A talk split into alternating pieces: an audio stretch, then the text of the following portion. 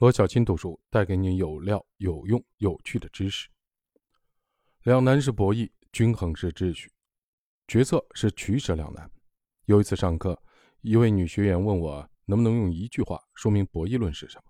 我当时回答她：博弈论告诉我们的是，我们每个人的决策都是独立的，但没有一个决策是孤立的。对独立的决策之间互相影响关系进行分析。最合适的工具就是博弈论。人们对博弈论往往有很多的误解，大多数人一谈到博弈论，就会想到输赢、冲突、你死我活。其实这样的理解是不对的。博弈论是研究互相影响关系的一门学科。博弈论是对反映矩阵思维的两难局面进行选择。决策就是对两难做出取舍。关于博弈论和两难，我们可以用一个大众比较有共鸣、容易理解的例子来说明。一个女生想要找个男朋友，如果你问这个女生，她主要考虑男生哪方面？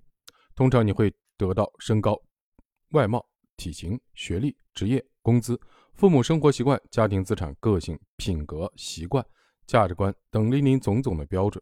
这些确实也影响未来家庭生活质量还有幸福感的关键因素。但如果我们归纳一下，就会发现，我们基本可以归为两个大维度：人品和财力。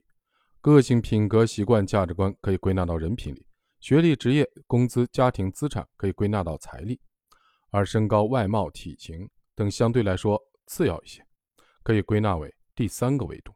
为什么我们要把这些要素归纳成两个维度呢？不是因为我们怕忽略更多的要素呢，而是因为要素之间本来就具有关联性，而且这样做也可以让分析具有可操作性。更重要的是。两个维度体现了复杂系统的二八分布，它们确实反映了人品和财力这两个决定婚姻和生活质量的重要要素。最后，两个维度符合大多数人的空间想象。两个维度构成一个矩阵。首先，我们可以看右上角，如果一个男生人品好又有钱，那么女生很容易做出决策；如果像左下角一样，男生人品不好又没钱，女生也会直接的拒绝。但大多数人遇到的都是两难的局面。好男没钱或渣男有钱，在这种情况下，女生或做出什么样的选择，跟她的成长的背景、家庭情况、品性有关，或者简而言之，和她的价值观有关。